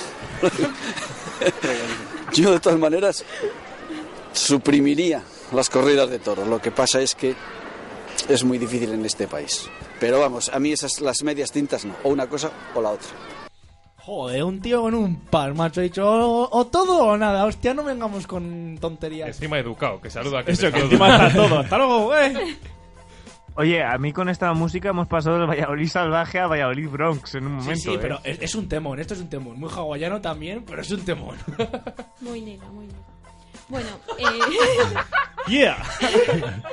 ahora os traemos eh, a una segunda persona que compara el fútbol con los toros. Esto nos decía y luego vemos qué os parece su proposición. Yo soy un neófito en la materia toros porque nunca me ha llamado la atención, ¿no? Más bien deporte, pero vamos, yo creo que es un- una libertad de cada uno y cada uno debe hacer lo que crea conveniente, vamos. O sea, si quiere ir a la plaza, que vaya a la plaza, si no quiere que no vaya. El usuario, el ciudadano quiere ir a la plaza de toros, paga su entrada y me parece correcto. Como- Aunque yo no voy. Como un partido de fútbol, por ejemplo. sí, sí, sí, sí, sí, sí, sí. Derecho, de- un derecho de libertad y de tomar una acción determinada. Bien, bien, tío que respeta. Pero esto ya está pasando. O sea, tampoco me está. Este hombre no me propone nada nuevo. No aporta, no aporta. El que quiera ir que pague. Claro, pero eh, él lo veía como que no se prohíban, hombre. Si prohibir los toros sería como prohibir el fútbol. Uy, uy, uy. Ahí Uh. sí que causas un apocalipsis Claro. si prohíbes el fútbol. Bueno, en Valladolid no, porque ¿quién va al fútbol? No, no, sí, sí. ¡Ah! Ah, ah, fuera. Hasta luego, un placer. Bueno, el tercero. Aquí os traigo a las pucelanas que son como un puzzle. Se complementan la una a la otra con sus respuestas sobre la tauromaquia. A mí me parecería Pues bien. Bien, porque Sí, porque no pierde la tradición y tampoco y claro. el, el animal le hace de alguna manera sufrir, Sufrir. tan- sin llegar a tanto... ¿Cómo, ¿Cómo están ahí, eh? Pim pam, pim pam. ¿Qué te pasa, James? Diego. Me hace mucha gracia porque es- son, son tan best friends que se complementan ya, ¿sabes? Ay, tía, es que claro. Así el toro no puede, dice la otra, sufrir. Es brutal. Son- oye, igual son gemelas y eran estilo frecillos. Eh. Ay. Venga, voy con el cuarto. Llega el hipster capeas, un nuevo concepto de taurino. Parece que vamos a empezar a ver dilataciones y septums en bares como Zumo y Ole con Ole. Eh, muy bien. Muy bien. ¿Entendería usted que, por ejemplo, habría gente que diría que es una pérdida de las tradiciones o que habría defensores de, de los animales que... Sí, lo entendería, pero yo soy partidario de que, eh, por ejemplo, soy partidario de los encierros y de todo esto, mientras que el animal no sufra, o sea, no le asesinen. Sí. Pero este hombre estaba en plenas condiciones de responder porque parece que, parece que era todo sí, que vale. Plenísima. Venía de resaca. Sí. Totalmente. Pues iba en bici el tío mangado. y dije, joder, va rápido. Este no iba borracho. Porque ya se lo hubiese pegado, ¿sabes? Nos dijo en plan, oye tío, no, mira, no, no puedo porque estoy, estoy fatal y no, no sé ni lo que voy a contestar. Anda que no habrá ganaderías aquí en Valladolid. Bueno, ahí en Pocillo, sin ir más lejos. Que le dices que no maten los toros y dice, a ver, pues a ver qué hago con tantos. En quinto lugar os traemos al hombre empatía. Comprende a todos y no se termina de identificar con su propia opinión. Pues hombre, entiendo las molestias de los más tradicionales, de los que les gusta, pero yo lo veo un poco lo más correcto. Aunque sigan siendo un poco maltrato, mm, yo creo que es un avance, en mi opinión. Sinceramente, me acuerdo de haber entrevistado a este hombre. ¿No os dais cuenta que al final, como que, o sea, a mucha gente le gusta los toros, pero todo el mundo está en contra? Esto es como lo de nadie vota al PP, pero siempre sale el mal votado. Son las, son las, son las mayorías silenciosas Mayorías que llaman. silenciosas, sí, exactamente. Sí, macho. Pues Bueno. luego en los toros bien que gritan, ¿eh? No se puede. Bueno, anda, no me- casi me han echado a mí de la plaza mil veces por el... A ver, yo soy de mucho hacer el tonto. Ojo. No, no, ya- no. Nos escribe por el chat Lucía Roales que resulta que el hipster, el, el que decíamos que iba a resaca, que es amigo suyo. Vaya. Bueno, y pues no, de- no estaba de resaca, que es su voz. ¿Ves? Exactamente. Hola, Lucía, un saludo. Te miseo muchísimo. Oh, baby. Un abrazo a tu amigo. En penúltimo lugar os traemos a una compañera de profesión que aun siendo antitaurina no termina de condenar las corridas. Perfecto, porque soy antitaurina, pero no me molesta la fiesta. Ya está. Contundente. ¡Pum! Directo Ah. al pie. Tampoco hacía falta... He dicho, no tengo tiempo. Las Hago rápido y sencillo. Las cosas claras, hostia, joder. Es que era la hija desde... No me gustan los grises. A mí me gusta una cosa o la otra. Podría haber aprovechado ya, ya que es antitaurina para... Nada, nada. No se meten jardines. Entonces- Aquí no voy a soltar mi discurso. ¿En qué quedamos? ¿Toros sí o toros no? Estamos ahí, ahí. A ver, el último. Aquí os traemos a una joven que hace all-in por los festejos taurinos a la portuguesa. ¿Cómo hace, perdona? All-in. All in. All in. Bien, me parecería bien. Entendería, por ejemplo, que hay taurinos que dirían que es una pérdida de tradiciones y que hay animalistas que dirían que sigue siendo maltrato animal. Sí, lo entendería, pero yo creo que si no das, muer- no, o sea, si no das muerte al animal y haces que sufra, yo creo que no. Yo creo que estaría bien. Es que es lo que digo, o sea, todos están a favor de que no se mate al animal. Pero después todos van a los toros a que se maten. Yo tampoco diría que todos, ¿eh? Es que eso es lo de las mayorías silenciosas. Claro, es que esta entrevista está muy sesgada. Habéis Sesgada, ido, dices. habéis ido a por la respuesta ahí. A por el amigo hipster de Lucía habéis ido. Mira la puerta de derechos, hay huevos. Claro. Sinceramente nos lo planteamos y dijimos, no. Vamos a la Plaza Mayor que ahí hay más gente. ¿Verdad? La, la paliza nos la pagamos nosotros. Teníais que haber ido alrededor de la Plaza de Toros. A ver qué os decían. Ahí al, al Museo del Toro. Que suele, Ojo, también. Que suele estar. No, llegó a cerrar ya, ya no sé si cerró al final. Tiene una, visita- creo que no. tiene una visita media de Javier tres personas al mes. Segundo y tercer visitante, seguro. Tres personas al mes me parece que era. Ya, ya, además íbamos sin casco y sin nada para defendernos. Total. Para llevarnos golpes nos pegamos entre nosotros. Hasta aquí la encuesta de esta semana. Prometemos traeros algo mejor para la semana que viene. Está a un nivel muy alto ya. ¿eh?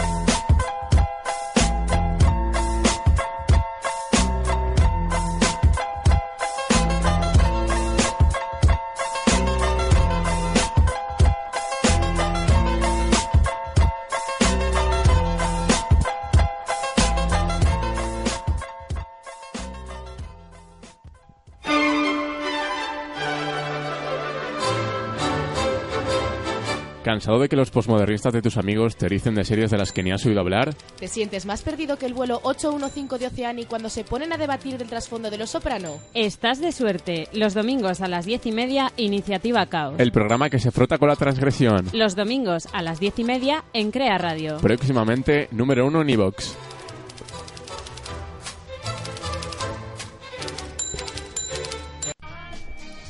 Oye, Lozano, ¿qué ha pasado con el balonmano esta semana? ¿Y en baloncesto, Cristóbal? ¿Qué me cuentas del tenis, Guille? ¿Qué nos traes en rugby, Ricardo? Pues tranquilos, porque si queréis conocer toda la actualidad deportiva de la semana, solo tenéis que escuchar Cuestión de Pelotas, el programa polideportivo de Crea Radio, todos los lunes, de 3 a 5 en creainfo.es. Porque hacer un programa de radio en el que no se hable solo de fútbol es Cuestión de pelotas.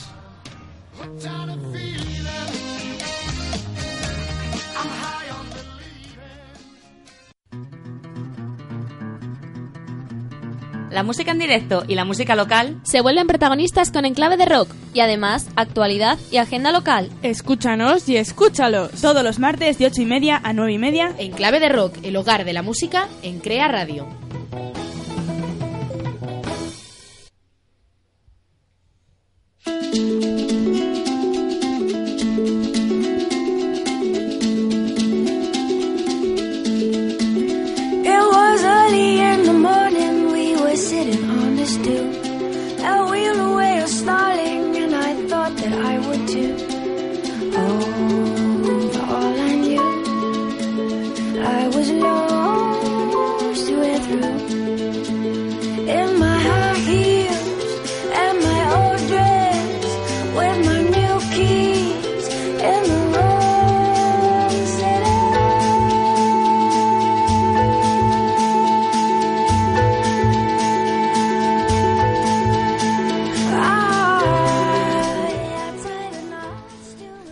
Me toca a mí, ya me toca mi sección. Y hoy vengo con el tráiler de Capitán América Civil War.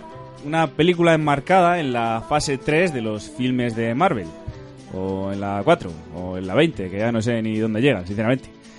Que entre nosotros, en Petit Comité. Eh. Eh. Para mí que se le está yendo un poco la olla con esto de sacar pelis de superhéroes. Nada, para nada. Que un, un día triunfan y ya dijeron, venga, peli de superhéroes a lo loco, ahí, que no pare la fiesta. No, pero este año está de moda que los superhéroes se maten entre sí. Civil War, eh, Suicide Squad, Batman contra Superman, nada, que se maten, que haya menos y menos pelis. Igual, Mejor. igual están viendo que se están pasando y están diciendo, bueno, vamos a cargarnos aquí a la gente. Ant-Man se llama. sobra. Ant-Man sobra ya, o sea... eh, eh, eh, eh. No me parece ni tan mal. ¿En serio? Vamos a analizarlo. Vale, venga. En las primeras escenas del tráiler se muestra la muerte y destrucción que tuvieron lugar en las anteriores películas, como en las dos de los Vengadores, por ejemplo. Esto es cierto, que te pones a pensar y sí, si no es por ellos, igual los extraterrestres hubiesen invadido a saquísimo la Tierra, con lo que ello conlleva, ya sabéis. Sondas anales para todos y esas cosas. ¡Sodomía! Pero también es cierto que en su empeño por salvar a la humanidad arrasan con lo que haya. Eso sí, solo en Estados Unidos y para no quitarles la hegemonía de la destrucción, que, so- que solo pueden pasar cosas allí. También destruyen un país invitado de Europa del Este, in- inventado, perdón, de Europa del Este, Sokovia. Europeos, a callar que no han tocado un pelo de, lo, de nuestro continente. Paul, ¿por Sokovia pasaste en tu travesía o no? Sí, sí, un país precioso. Hospitalidad guay, ¿no? Bueno, ahora ya está un poco así, ¿eh? yo lo veo un poco destruido. El caso es que por la muerte y destrucción que llevan consigo se decide crear un registro de vigilantes, lo que implica saber sus identidades, y al que unos parecen oponerse y otros están de acuerdo. Y aquí viene el dramón de la historia. Los que están a favor del registro son Máquina de Guerra, Iron Man, La Visión, La Pantera Negra y La Viuda Negra, mientras que los que dicen que ni hartos de vino son el Capitán América, el Soldado de Invierno, la Bruja Escarlata, Ojo de Halcón, Falcon y Ant-Man. Haced el favor de hacer un ejercicio de memoria y recordad quiénes llevan máscara y son conocidos y quiénes no. ¡Boom! En vuestra cara. Los que están a favor del registro son los que más máscaras llevan. Muy, muy lógico todo. Y ahora vayamos a lo que parece ser el clímax del tráiler. La batalla entre los superhéroes. Otro ejercicio de memoria, por favor. El Señor de los Anillos. Hordas y hordas de orcos en pantalla contra elfos, enanos y humanos. Batalla epiquísima, ¿vale? ¿Acordáis, no? Si lo habéis visto, claro. Que ¿Pero ya- qué película? ¿Eh? ¿La, que, ¿La segunda o la tercera? Vale, sí. Porque la comunidad de anillo no lo veo yo. Las crónicas de Narnia. Tampoco sé si habéis visto. Un poco menos de gente, pegando hostiacas a mano abierta, pero también todo épico que te cagas. Juego de Tronos. Todos recordamos la batalla de Aguas Negras o la batalla entre el ejército de Stannis contra el señor de Fuerte Terror. Venga gente y más gente. Y podría seguir dando ejemplos, pero vamos a lo que nos incumbe. Capitán América Civil War. Que Civil War significa guerra civil, por si... Gracias, sí, por si porque no mi nivel de inglés está un poco limitado. Ah, ¿Con qué era El de eso? lo veremos luego. Pero, a ver, atentos. Guerra civil, ¿vale? Guerra civil, imaginad la guerra civil, ¿vale? ¿Qué vemos en pantalla? 11 personas. Una guerra civil, 11 personas. Que sí, que se van a curtir a mamporros hasta que se cansen, pero 11 tíos, de verdad. Esto es una guerra civil. Doce- 12, no, perdona, 12. 11. Sa- 11. Ah, vale. 11. Me callo, me callo, vale. Bueno, por Falta favor. Caudillo, falta caudillo man por ahí, ¿no? Ojo. Sería más guerra civil española. Me parece mucha más guerra la que hacían en Siete novias para siete hermanos. Que eso sí que era un dramón. que, como, Peliculón también, ¿eh? que como a los dos les gustase la misma mujer, ya estaba liada. O incluso la batalla de bandas de West Side Story. Ahí, bailando como si no hubiese mañana. Eso es más una guerra civil que, eh, que las que hacen en Marvel. Y encima en esa guerra está el tío más inútil de todos. Ojo de halcón. Vamos a ver. ¿Dónde va un tío que sí, que donde pone el ojo pone la flecha? Pero que tiene al lado a un rubio cachitas mejorado genéticamente. Un tipo inteligente e ingenioso que ha creado un traje mecánico que le permite volar, protegerse y lanzar proyectiles y demás. Si hasta el nuevo que le ha pasado por encima, que es un pavo que se hace pequeñito. ¡Pequeñito! que además el juego de alcohol tiene una habilidad que ya la tienen nuestras madres con la zapatilla. Que te pueden dar aun estando tres habitaciones más allá. No innova este tío. Que no innova, que no trae nada nuevo. Fijaos si es inútil que para que tuviese algo de protagonismo dedicaron más de media hora de película en la segunda de Los Vengadores para tratar las dificultades familiares que le supone ser el tipo que acompaña a los héroes de verdad. Que tiene tela la cosa. En definitiva, en esta superguerra civil, acojonante, se echará mucho de menos al semidios del martillo, al hombretón verde y a un sinfín de héroes olvidados. Esperemos que esas bajas las, supe con, las supa con creces el, tío 12, la sorpresa del tráiler. Un Spider-Man con, con traje animado que se le mueven hasta los ojos. Todo muy raro. Marvel, por favor. Espero que por lo menos no me falles ahora.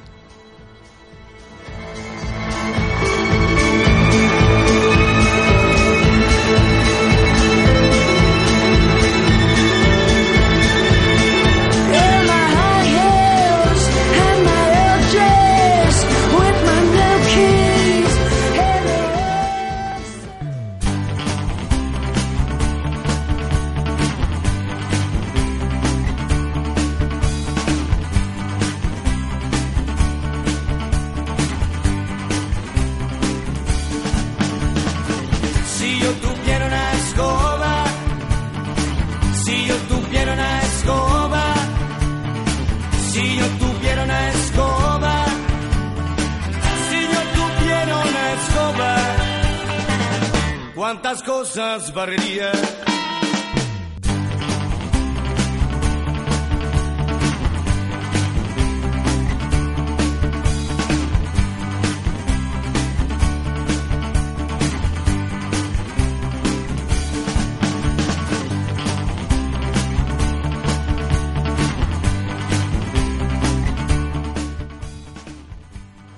Pues muy buenas y bienvenidos de nuevo a, a la sección de, de la tollina, podríamos decir, al escobazo. De la tollina. De la tollina.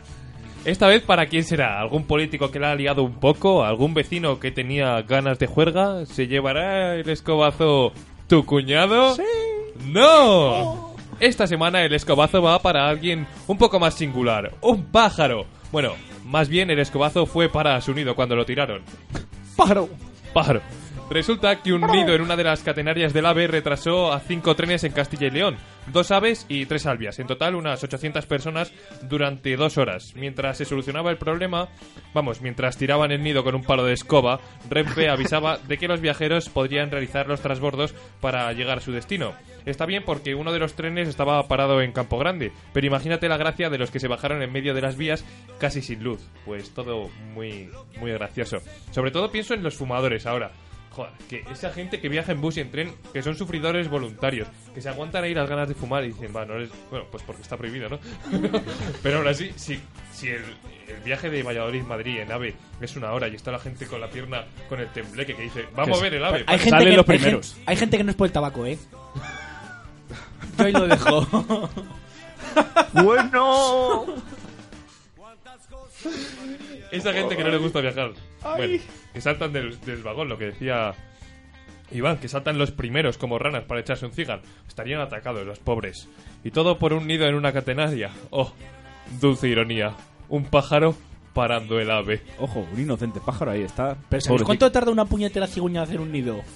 Que no, es- no es en plan, ¡ya! ¡Zas! Y lanza todos los palos de golpe. O sea que. En plan Pokémon, dale. que es que tuvo ayuda seguro. Estaba el de alguien, tuvo que ayudarle a poner los palos. Si no, no da tiempo, porque entre viaje y viaje no, no está la, la vía ahí parada. Hay que investigar esto, Fe. Hay que investigar. Paul, eres ingeniero. ¿Ayudaste? Sí, es raro. Y además, ¿cómo vieron el nido? ¿Se acercaba el tren y paró? Ojo, ¿cómo fue? No, es que la, la cosa debe ser que se quedó sin, sin Claro, suministro de energía. se queda sin Y tensión. dijeron, ah, claro, si es que llevamos tres meses pasando por el mismo sitio y estamos viendo un pájaro aquí. ¿Será por eso? Ojo, que está, huevos, está creando un nido. Mírate, anda. ¡Qué bonito, qué bonito!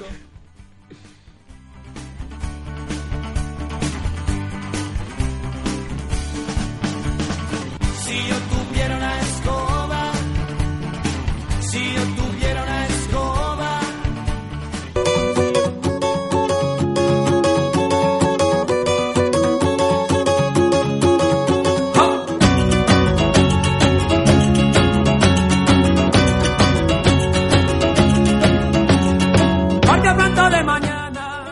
cargada de historia y datos interesantes, chicos. Esta vez os voy a hablar de una de las zonas más transitadas de Valladolid, tanto por pucelanos como por los turistas, la plaza de Fuente Dorada. Ese punto de encuentro de muchos cuando quedas con los amigos, cuando te unes a una manifa, Mucho rojo, eso te iba a decir yo. algún concierto. Eh, hoy en día siempre está llena de gente. Pero ¿sería igual hace un par de siglos? Seguro que para todos vosotros es una duda existencial. La plaza de Ruinín de Rojos, toda la vida. Es una duda existencial muy grande, pero bueno, eh, yo os voy a contar cómo era. La gallinería vieja. Así se llamaba la plaza ya por el siglo XVII. O XVI, más o menos, XVII, XVII. Claro, y esto tiene su lógica. ¿Por qué os pe- os pensáis que se llamaba así? ¿Cómo has dicho que se llamaba? La gallinería vieja. Porque era un gallinero. Mm, Bueno, como ahora. Yo estoy gallinero. Vendían pollos. Por ahí va, por ahí va. También se venden pollos ahora, ¿eh? Telepatía en el estudio, amigos. Pero... Pero bueno, entonces era el centro comercial de la ciudad y en lugar de manifestantes o voluntarios de Cruz Roja o ACNUR, lo que nos encontrábamos era una plaza llena de comerciantes y gallinas muertas. Pollos y gallinas muertas. O sea, lo dices así como si fuese algo. ¡Oh! La gripe aviar que ya Dios estaba ahí. Que no, que no, pero Niños, ¿os era- gustan las gallinas? Pues está muerta. Pe- Pedro Bárcena y Diego de Praves, arquitectos de la época, habían recibido la orden de construirla para hacer llegar agua a los vecinos que la necesitaban. Además, cada una de las calles que rodean la plaza tenía un nombre especial de acuerdo a lo que se vendiese enfrente. Por ejemplo, la que va de Cánovas a Teresa Gil, para que os aclaréis, los que no sepáis cuál es, eh, es la que va de la parada del bus a la tienda de sujetadores. Hoy en Mm. día. Sexy, sexy. Esta calle tuvo tres nombres: Lancería, porque ahí se vendían armas, digo, eh, lanzas. Para el apocalipsis. Ojalá estuvieran todavía. Espadería, porque ahí se vendían espadas, y la calle de Lorigueros. ¿Por qué? Lórigas. sería? ¿Qué son las lorigas? Las, las cotas de malla, yo creo, ¿no? Sí. Ojo. Toma, atiende. Pensaba que no lo ibais a saber. Estaban mucho Era más una preparados adivinanza. Sí. Era una Joder, es que estaban preparados para el apocalipsis. Eran Sí, unos sí. visionarios, esta gente. En la época nada de, Habla al Fred.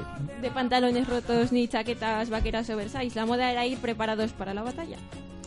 Y la de enfrente, donde está el bingo, recibía el nombre de guarnicioneros o mercaderes. Digo la del bingo porque está muy bien situado y así sabéis todos, ya que seguro que os habéis pasado alguna madrugada por Ludópatas. ahí, por ahí a, a acabar la noche. Uy, a acabar, a empezar. Bueno, pues empezaba muy A bien. hacer unos oros allí. para luego salir bien. Bueno, por fin ya en 1863 la plaza dejó de ser la de las gallinas y fue la plazuela de Fuente Dorada. Y sí, la plazuela, no la plaza. La verdad es que la fuente sufrió muchos cambios desde, su construcción en 1618 y nadie sabe muy bien cómo fue en sus primeros años. Eh, solo tenemos los datos del vallisoletano Ventura Pérez, que apuntó en una noticia de 1725 lo siguiente.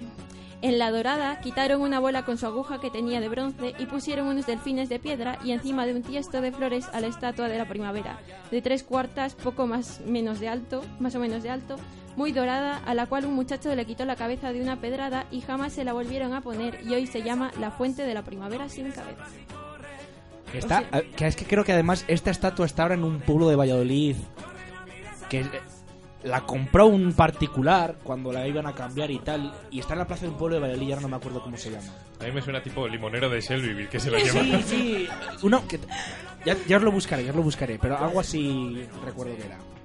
Bueno, al parecer el vandalismo también invadía aquellos años. Eh, Si no existían los teléfonos, ¿qué escribirían los chavales en las puertas de los baños públicos? Gora Castilla. Igual centró Castilla alguna, alguna sección de estas en el tema, investigaré al respecto.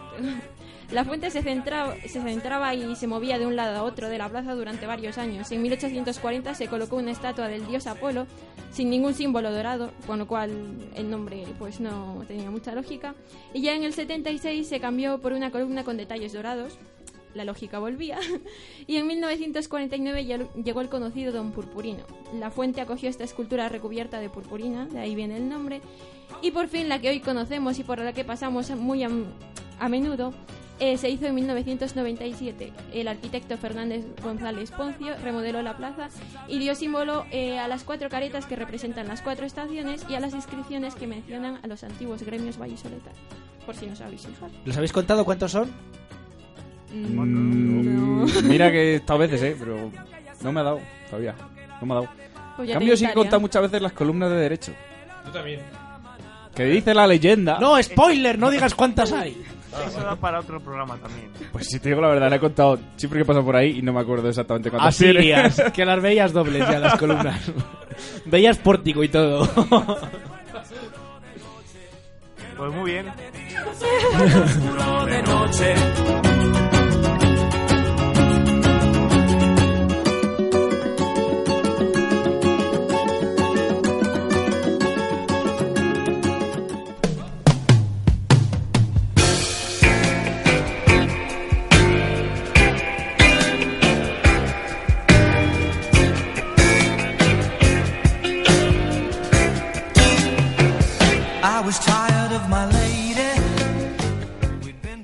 You like piña colada. Eh, James, un momento. ¿Me va a hacer falta boli y papel para ir tomando apuntes? Sí, muy importante. Sí, Vale. apunta. Venga, dale. Lo, lo de Civil War lo habéis entendido bien porque el inglés más o menos estáis puestos, pero el francés ya vimos la semana pasada que, que no.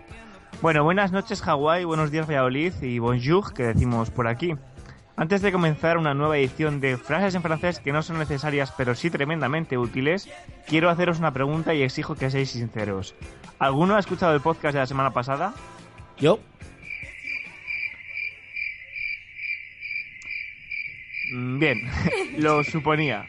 Pero bueno, no os, pre- no preocupéis porque vengo preparado. Hoy os he traído el momento exacto en el que vuestro cerebro y el de la audiencia saltó por los aires durante mi exposición. Vamos a escucharlo. ¿Por qué nos vemos obligados a recurrir a eufemismos para evitar hacer mención a enfermedades o síntomas de malestar? Por ejemplo, voy con una palabra muy poca correcta en radio, gastroenteritis, ¿vale? La fórmula más común para referirnos a esta enfermedad es una palabra infame que me niego a pronunciar en la radio, pero que fonéticamente suena igual que si unes la pronunciación del símbolo químico del potasio al nombre de los barcos a los que mandaban a remar a los esclavos en el Imperio Romano. Cada uno que saque sus conclusiones. ¿Por qué nos vemos obligados a recurrir a... Sí. Ahí lo dejaba claro y bueno, para los que no hayan escuchado el podcast anterior, me encontraba alabando lo bonito que es decir resaca, expresándolo como boca de madera, que es de lo que hablé la semana pasada, que es Gueule de Bois, resaca, y buscaba encontrar una expresión así de fina para la gastroenteritis, quejándome de lo feo que es decir cagalera o diarrea.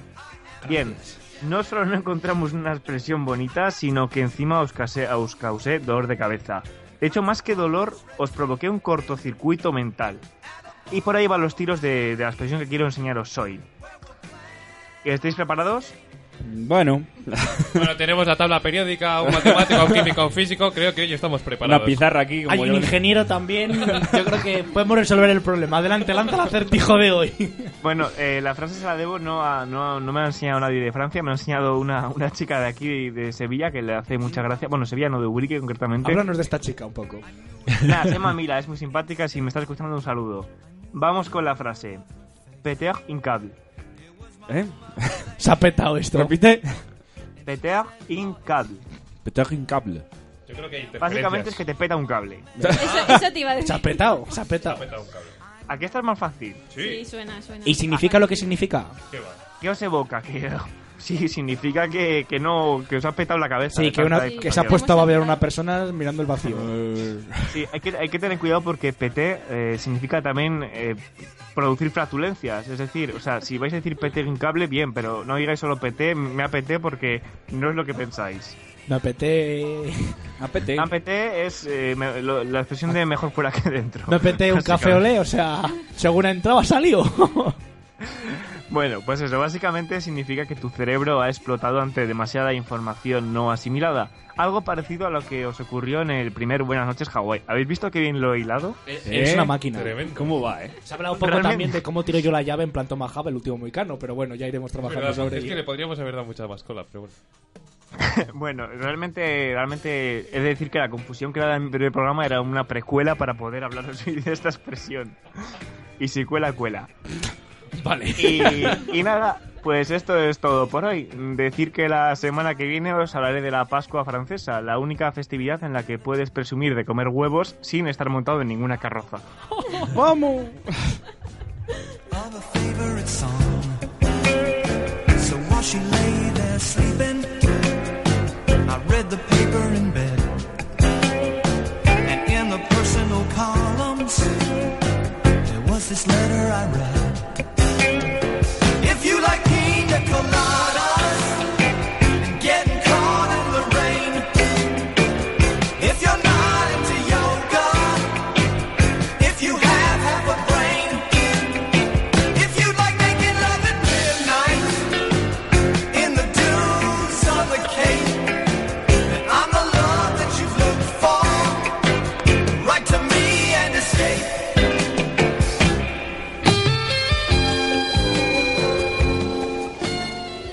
Vamos ya con los dos minutitos de nuestro amigo Álvaro García, a ver qué nos puede traer hoy.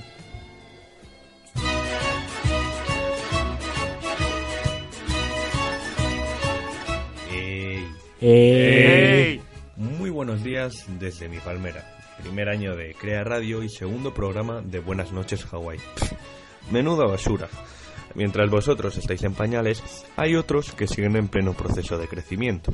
Juan Vicente Herrera ha cumplido 15 años como presidente de la Junta de Castilla y León. Ahí es nada. El gobierno del burgalés ya está hecho todo un adolescente y al ritmo del viento de los molinos los cambios ya se notan. Tras unos primeros años de infancia en lo que todo era más sencillo y uno iba de la mano de papá Pepe, ahora ha descubierto la necesidad de socializar, de experimentar, de probar ese mundo que hasta entonces no le llamaba la atención. El cortejo a ciudadanos y los pactos puntuales muestran ese puntito pasional de la juventud encerrado en esa aparente puerilidad de la infancia.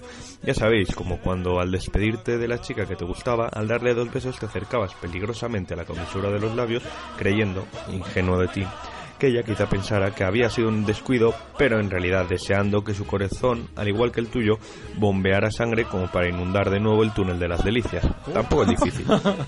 También se nota la fase de rebeldía. Quieres sentirte guapo y te avergüenzas de las pintas de tu padre. Anda, Mariano, antes de presentarte unas elecciones, mírate el espejo y mira a ver si eres el indicado. Pero bueno, todo podría ser peor. Podría incluso haber sacado su lado más cantarranero y unirse a los ediles de Valladolid. Toma la palabra en eso de pasar de la semana. Papá, el Estado soy yo y no es el del capuchón. Incluso podría tunear su maletín de cuero y pegar pósters de Jesulín de Obrique o de la nueva estrella nacional y local. El cantante, showman, hostelero, vividor, bebedor, galante, truán y patriota Bertín Osborne. No sería de extrañar que el bueno de Herrera se pasara tres días haciendo cola para la inauguración del Rincón, esperando a que apareciese el bueno de Norberto Juan Ortiz Osborne, le firmas el maletín o una nalga y al despedirse de susurrar al oído un buenas noches señora y hasta la vista.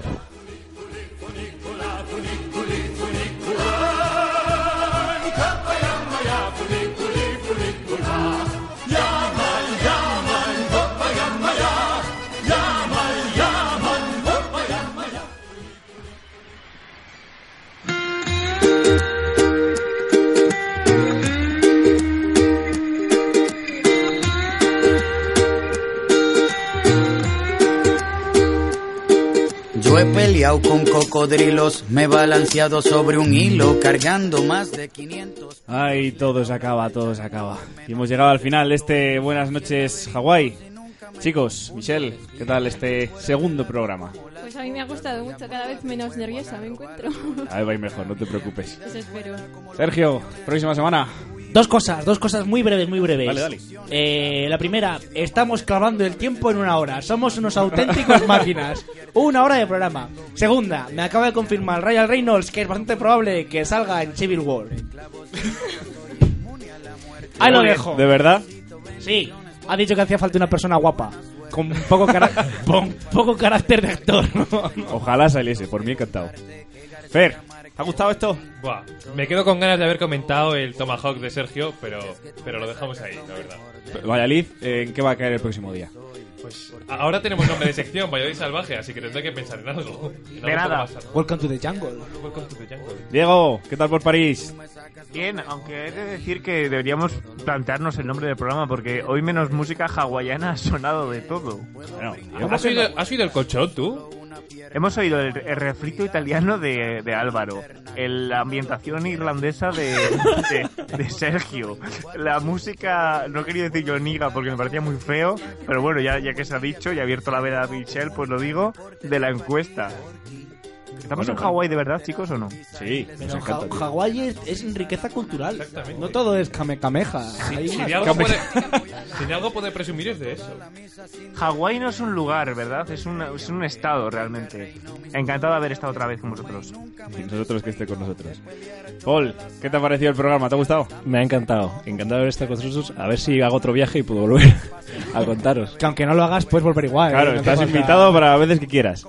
Y a nuestros oyentes nada más, pues que el- la próxima semana vuelvan con nosotros y que vuelvan a nuestras queridas noches de Hawái. Recordad que nos podéis seguir en Facebook, en Buenas noches Hawái, en Twitter, BN Hawái Crea y en Instagram, Buenas noches Hawái. Y nada más por nuestra parte, ya os decimos, el próximo día venid una mañana más con nosotros y una noche más en Hawái. Hasta la próxima. ¡Aloha! You.